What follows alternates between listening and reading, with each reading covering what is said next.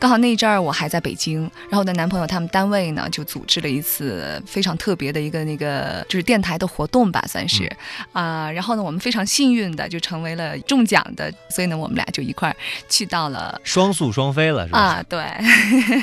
啊，其实呃，去到那边以后呢，呃，感觉怎么说呢？第一次出国，很多东西还是比较的，就是很很新奇吧。对于嗯那边的人啊，然后风景啊等等之类，都是非常的新奇的。我是一个对那种地理啊，包括很多那种概念性的东西不是很清楚的人，所以呢，可能一趟一趟游玩下来呢，也许就是对其中的一些景点呢，会留有比较深刻的印象。嗯，其实因为我觉得每一个人出去的目的，或者说你的时间，你跟随的人，你的状态是不同的，你每一次出发的感觉也是不一样的。没错，听你刚才这么一介绍呢，这一趟欧洲行程也是一趟主题游了，嗯，应该说是一趟艺术和文化之旅吧。，对音乐之旅应该是这样。在这整趟行程当中，你觉得印象最深刻的我觉得应该是新天鹅城堡吧。路德维希二世修的对对对那个城堡，对，是这里。因为怎么说呢，这个地方它建筑的这样的一个地理位置，让我还是觉得印象比较深刻，很美。而且包括他这个国王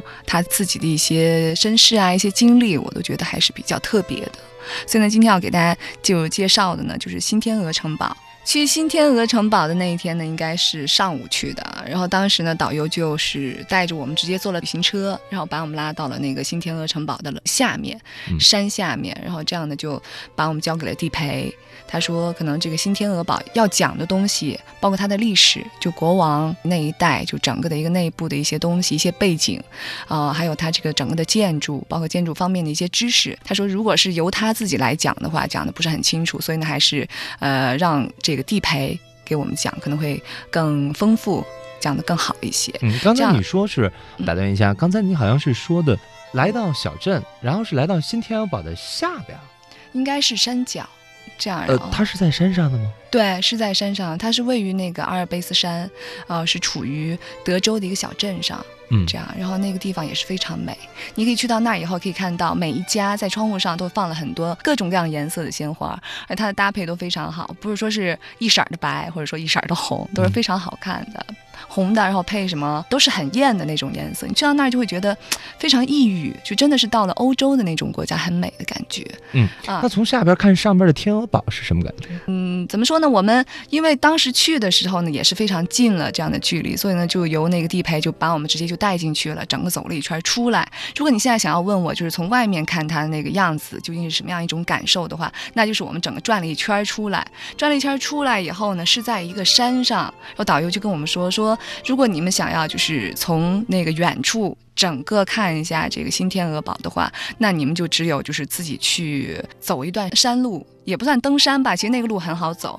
说如果你们自己觉得有精力的话，可以走过去，然后有做那种架在悬空架在空中的一个桥，嗯可以在那个桥上呢拍照，然后来看它。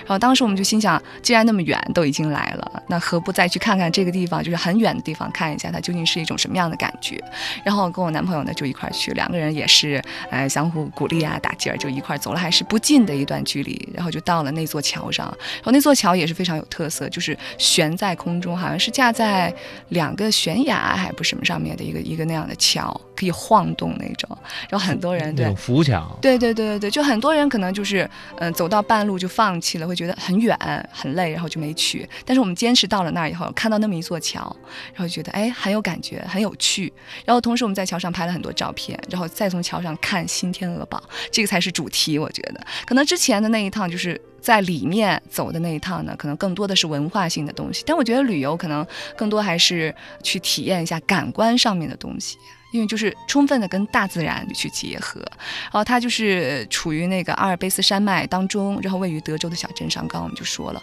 非常美。上午然后空气很清新，你都可以看得到。然后它就是，呃，应该是背靠山，然后有湖这样一个，就是湖光山色的这样一个地方。我就觉得那个国王真的是很会享受，然后很会选地方的一个人。嗯，据说呢，这个新天鹅堡，路德维希二世也是倾其所有建成的。啊，确实是。然后，那么新天鹅城堡呢，它的建立者呢就是巴伐利亚的一个国王，就叫做路德维希二世。那么这个茜茜公主的表哥，对，是这样的，你太懂了，哎呦，都是纸上谈兵了。很好很好。那么这个国王呢，大家对他的评价呢，就是他没有什么治世的才能，但是呢，他却却是充满了那种艺术的气质。那么这座新天鹅城堡的很大一部分的这种设计啊，都是由他参与在当中的。自己完成的，嗯，他参与了参与设计这部分的这个城堡的一个、一个一个建筑。为什么叫新天鹅城堡？这座城堡里面大部分的一些东西，就包括那个门把手，它都是天鹅的一个头。然后电话，我们的听筒是圆形，对不对？它也是天鹅的那个额头的一个形状，就很多，包括他床头等等之类。然后就是都是那种天鹅的形状，他就完全把那种天鹅的那个呃，就是形象充分的融入到了这座就是城堡的里面对，设计对非常美，而且很很童话的那种感觉。所以呢，就说也影射了他可能内心还是觉得很回忆以前那种童年时代一些美好的东西，他不愿意面对现实，就是这样。据说呢，在他就是做国王的这段时间当中呢，不是面对政治的密谋，就是人身的攻击。那么他可能就不太满于自己当时那个徒有名衔的这样的一个身份，因为可能就是当时参政议政的很多人是属于一方的，然后把他是处于一个孤立的这样的一种状态。于是他就，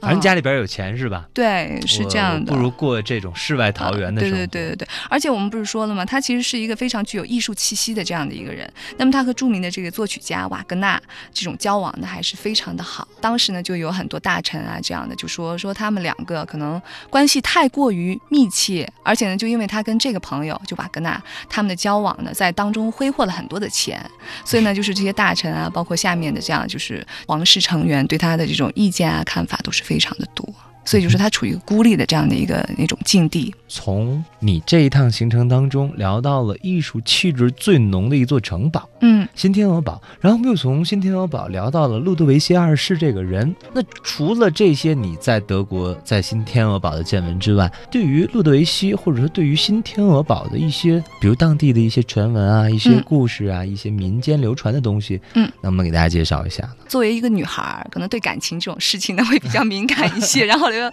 留下来的印象呢会也会比较深刻。当时导游跟我们说说过的一段介绍呢，给我的印象还是非常深。国王就是路德维希二世，他其实感情生活呢，应该说是还是充满了悲剧色彩。不仅是他的从政的这样一个生涯充满了悲剧色彩，那么就包括他自己的感情，也是不是那么的顺利。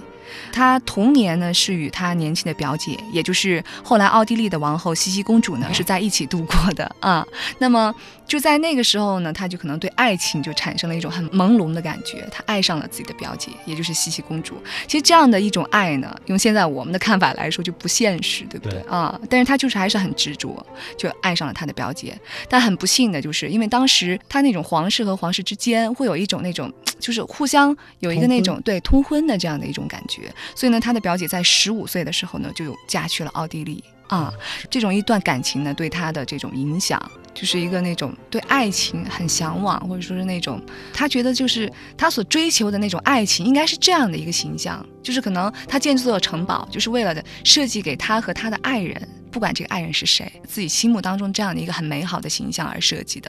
所以就说它整个内部包括外部都是非常非常的美，每一个细节，刚刚我们就说了，它的每一个这种包括浴室啊的这种水龙头、门把手、电话等等，很多很多很细小的这种细节，都是跟天鹅有关系。我觉得这从中呢，也可以就是影射出他对一些美好的，包括美好的爱情、美好的生活的这样的一种向往。